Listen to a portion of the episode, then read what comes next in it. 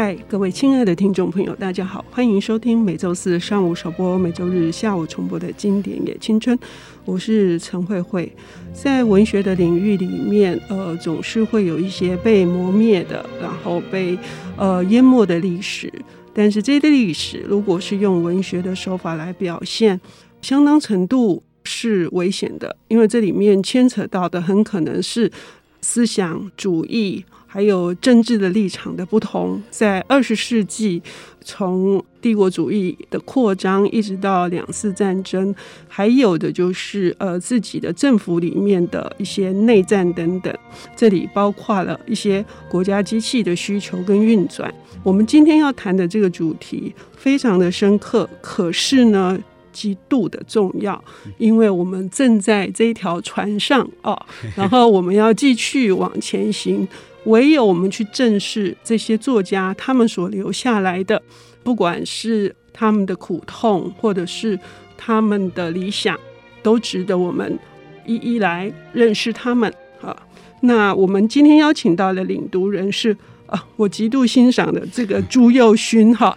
呃，听众朋友应该知道，今年也青春通常谈的是比较久远的作品，但是这个是今年刚。出版的热腾腾的。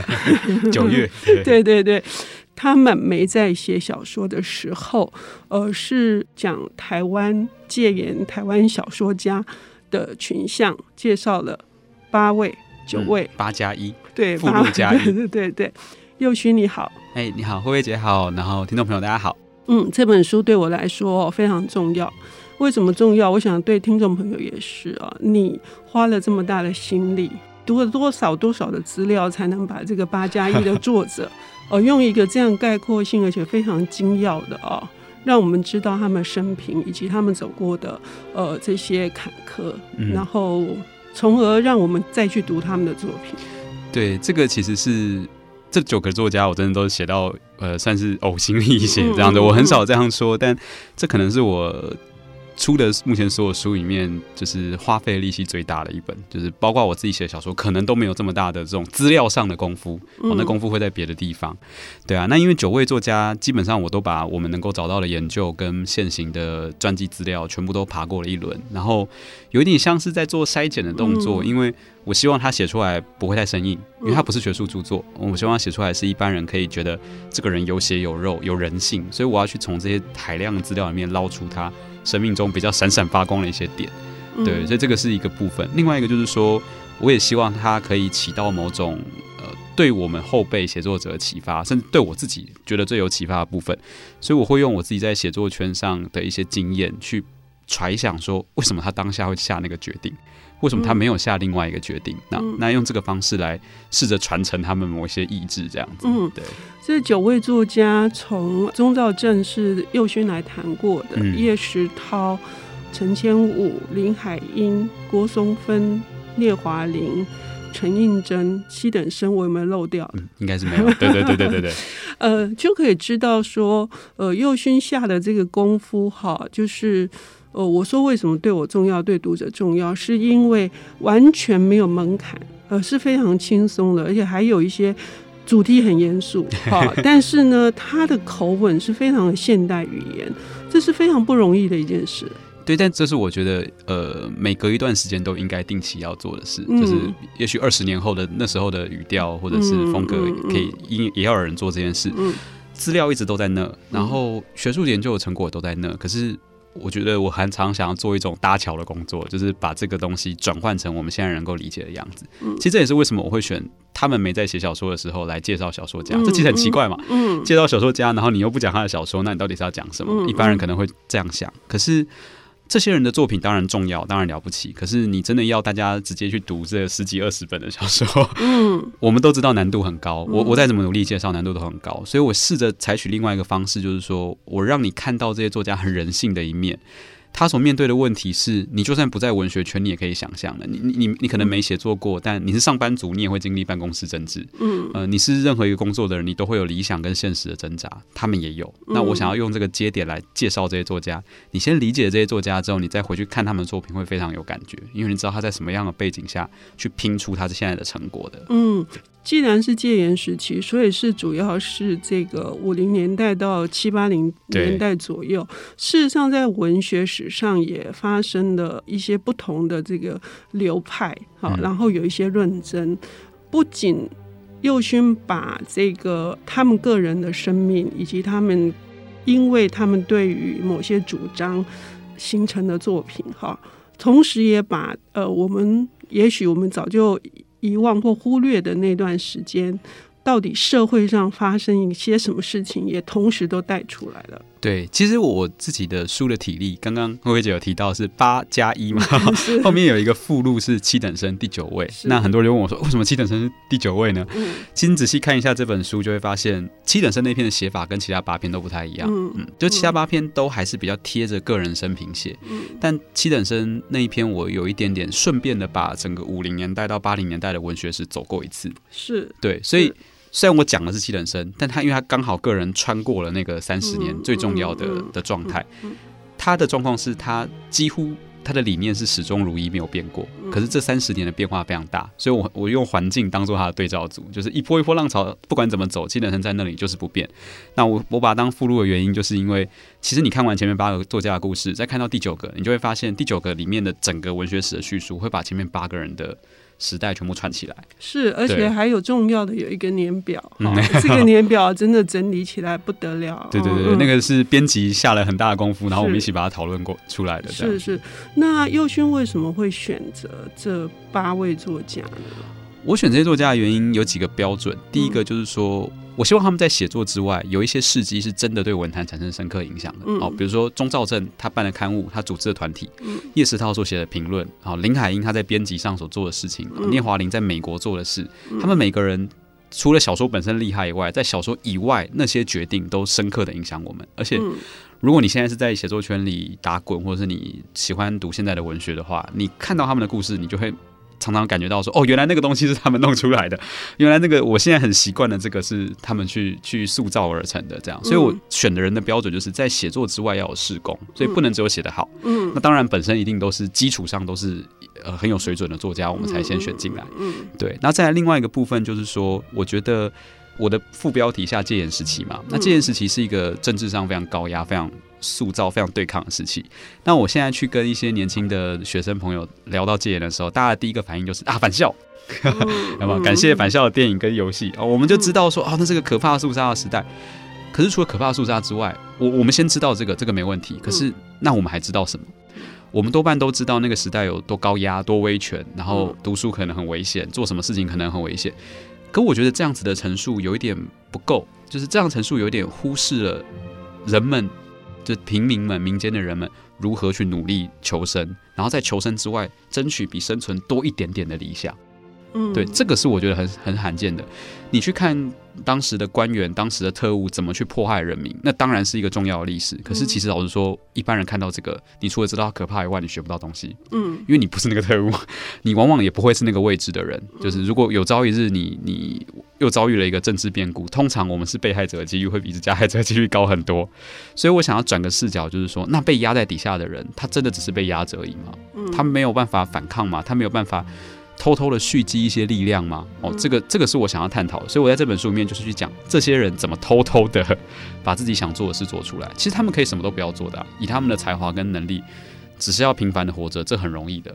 但就是因为他们永远都想着比活着更多一点点的事情，那那个那个更多一点点的瞬间，是我觉得很动人，而且很可以可以给我们启发性的。是这个也是我读这本书啊，我觉得他虽然是口吻是平易近人。但是他内藏的一个很重要的一件事情是他相信文学，嗯，好，就是右心相信文学，相信文学之神哦，在这本书里面提了好多次，就是文学的力量是可以穿透的。然后这些人借由文学做出了在那样子的一个政治肃杀的情况之下，他们做了他们该做的事。哈，这种应该我们如果很片面的是说啊，他们不畏强权，然后他们还是想要让文学有生机。钟肇政去培养年轻人，然后哦，刚漏了钟礼和啊，钟礼和是，然后。叶石涛也一样，一直想要把台湾这两个字，好，就是带回大家的视野。是是是，他们做了这些努力，然后右勋藏在这个文字里面，有一种呃，让我们回到那个年代去，经过他们的努力，我们也觉得我们好像应该要做点什么才对。是是是 是是是。那至于他们做了哪些事情，他们没在写小说的时候。他们怎么了？我们要休息一下，等一下回来。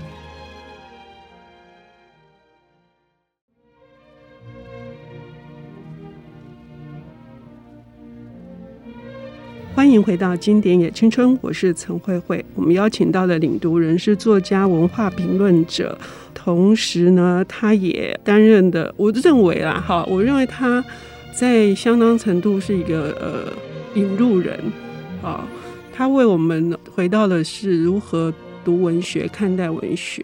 那今天他带来的这个作品是他最新的这一本。他们没在写小说的时候，呃，戒严台湾小说家的群像，让我们知道说，嗯，这些其实是非常优秀的、重要的台湾文学史上的作家，他们有不同的事工，而经常是被。忽略的，没错。呃，右勋他花了六年的时间，哈，真是不得了哈！我已经上半段节目说过了，在海量的资料里面写作家评传是一件了不起的事啊，在日本、在欧美也有这样子的这个评论者存在，而右勋的这一本书极度的推荐给大家，是因为呃那个写论文的心情，可是却又是非常易读的。那上半段节目我们已经说了，是这八加一位作家他们的选择。右勋在那个节目之前有说，你是刻意选了一些对照组。哦，对，其实如果你看这本书，就会发现这九个人不是乱选的啊。你基本上只要找到两个作家的相同点，你就会发现他们多半都对劲啊。举个例来说，呃，聂华苓跟陈映真。这两个人，同样都跟美国有关联，但是一个极度反美，一个是极度支持美国的，就是台湾的立场是不一样的。然后同样是左统啊，这个左派加统派的政治立场，陈映真跟郭松芬两个作家面对中国态度，到最后又是变得完全不一样。嗯，哦，然后同样是到美国去的流亡的作家呢，郭松芬跟聂华苓也是对照组。嗯，哦，那同样是本省人，可能。钟兆政跟陈千武同样面临了跨语的困境，可是小说家跟诗人的处理方式完全不一样。嗯啊，对，诗人就会觉得说，我才不要写出标准的语言，我就是要用我的风格来解决这一切。但小说家就会觉得，我要努力的追上那个语言，哎，逻辑就会不一样。所以我觉得这个九个人。我在写的时候哈，是把它当做某每一个单篇来写。可是等我写到这本书中后半的时候，我就有种感觉，是我好像在写长篇小说。哎，我也有那种感觉，就是到处伏笔会乱连，同一个同一个宇宙里面的人。对啊，那个陈映真跟钟兆政就会出现在好几个不同的地方，然后念华林、林海英也会出现在好几个不同的地方，这样。对啊，所以像我觉得这个是很好玩的一个联系，这样子。嗯，对啊。你上半段节目谈到说。最后的那篇七等生，因为也牵扯到一个事件嘛，你参加一个讲座，然后最后会贯穿，因为呃你要命很硬，你才有，你才能去陈呃是陈映真，陈映真对，对。呃那七等生是贯穿了整个台湾文学史，那我们就回到陈映真了，因为陈映真里。他是拒绝的，他拒绝钟兆政跟叶石涛的非常多的台湾文学选集作家选，他都拒绝的。对，陈映真我觉得是一个尴尬的角色。老实说，我这本书写出来的时候，最怕被骂的就是这一本，所以我写的最认真的就是这一篇，这样。因为陈映真他的角色很复杂，他对台湾文学史的影响力毋庸置疑，就是你抽掉他，战后台湾文学史会少好大一块。嗯，太多人太多后辈都受到他的影响了。可是同一时间。他又是一个拒绝被台湾文学纳入旗下的人，因为他本人的立场是一个非常强烈的中国文化认同者。他认同到什么地步呢？认同到他晚年就还跑去中国，然后就直接常住在那里，然后接受了中国给他的一个作协的位置。其实所有人都知道，包括他自己在内都知道，这就是一个统战套路。就是对于中国官方来说，他就是希望哎展示说有个台湾作家心向祖国来来我这边这样子。可是为什么他知道他还是愿意这么做？哦，这件事情其实一直非常神秘。他的那个对于中国的认同的强烈度已经强烈到。连同样是同派的知识分子都很难理解，所以我其实我一直都觉得他非常孤独。嗯，对，孤独不是说在台湾这边他不跟台湾人一起走，其实是我觉得连中国人都不理解他。嗯，对，嗯，我在书里面有一些没有写到的例子，我可以在这边顺便聊一下，就是被筛掉的资料之一。我书里面写到很多，因为他强烈认同中国，所以跟台湾的知识分子渐行渐远的过程。可是当他到中国去之后啊，他就会跟中国那边人说啊，你看我们应该一起建设一个怎么样的左派国家。结果中国作家都跟他说。我们文革已经搞这么惨了，我们还要来这一套吗？嗯，中国作家完全觉得你莫名其妙，你怎么比我们还？你没有经历过我们的经历过的惨状，你讲得很轻松。那陈医生就觉得很受伤。我就有一个印象很深刻的例子是张贤亮。嗯嗯，有一次他在一个研讨会跟张贤亮碰面，然后研讨会上陈医生就说啊，最近中国改革开放，美国人都进来投资。虽然带来经济繁荣，可是也会有污染，也会有劳工问题，这个我们要注意。都是很左派的这一个，他就会去讲这个事情，这样他觉得说我们不能一这样被美国牵着走，这样。那张贤亮听完之后呢，换他说话，他就微微一笑说：“我是来自内陆省份的哦，依照我们那边的人的看法呢，我们巴不得希望美国人越早来污染我们越好。”嗯，就是你可以知道，对张贤亮他们来说，就是经济发展它有一个很强烈的急迫性，因为吃不饱。可是陈映真。从一个有点外部的眼光来看，就会觉得说，我们这个理想要把它固守住，嗯、所以这个时候就会有个落差。那我觉得陈映真这个角色，不管从台湾还是从中国，从整个亚洲的角度来看，都是一个很奇特，奇特到就算你不同意他，你也没有办法忽视他的一个存在。是，呃，右勋在书中也写了说，虽然不同意他的政治立场，可是还是认为他的呃两篇短篇是非常值得推荐的，对，因为铃铛花跟。呃，山路，嗯，而且用山路的这个孤独的影像来总结陈映真。对，嗯、山路是我非常，呃，我非常喜欢，但是同时也对他有点复杂，心情复杂的一个作品。这样，嗯、他其实写的就是，呃，五零年代白色恐怖的政治犯，然后一路写到那八零年代，如果你们出狱了，你们会看到怎么样的世界？嗯，对，你们在牢里面隔绝了三十年，然后你当年奋斗的理想。当年很艰苦，可是你们还在奋斗。但你们出来之后，就会发现没有人在奋斗了。嗯，所有人都已经被资本主义同化了。嗯、那这时候我们要对，我们还能对抗下去吗？那他的小说采取了一个很，我觉得有点残忍的做法，嗯、就是让让在外面的一个女生承担了一切，嗯、就是她是政治犯的未婚妻，也是政治犯的妹妹。嗯、哦，然后总之他觉得要要为了这些。进到牢里面的政治犯奉献他的一生，可是当他奉献完一生，帮这些政治犯打理了所有家里的事务，把所有的孩子拉拔长大之后，等到政治犯出狱了，他的决定竟然是说：“我看到这一切，这个堕落的世界，我无颜面对你们。”所以他决定要慢慢的步向死亡，就是用一种慢性的方式自杀。那你如果从性别的观点来看，你可以感受到陈映真很男性的那个部分，嗯，就是有一个少女为你献祭一生，嗯，这个是某种男性政治犯的想象哦。甚至是救赎，嗯，可是另外一方面，你也会觉得，到底这女生做错了什么？她她什么都没有做错，她只是很努力的做她能做的事情。但这种挣扎跟强烈，我觉得就是陈映真小说最特别的一个地方，就是他已经一往无前到你很难去说啊，因为你这个观念不太政治正确，所以我们就可以忽视你。但你又很难忽视他另外一面去呈现那种。纯粹到近乎残酷的理想，其实纯粹反反面就是残酷，因为你六亲不认，你你除了这个理想，你什么都不管，这样子。是是是，尤其是这个女生最后的下场，她有一封长信，哈，对，那封长信，她甚至是觉得自己是羞耻的，对。对，那真的是很残酷。她觉得自己七年来渐渐的遗忘自己的哥哥，遗忘自己的未婚夫，呃，对，就也遗遗忘了她最早。就是他初恋的那个人，初恋的这个人哦，就是即使如此，右勋的这个文章还是开了一个一个路，开了一一扇窗，让我们去理解哦。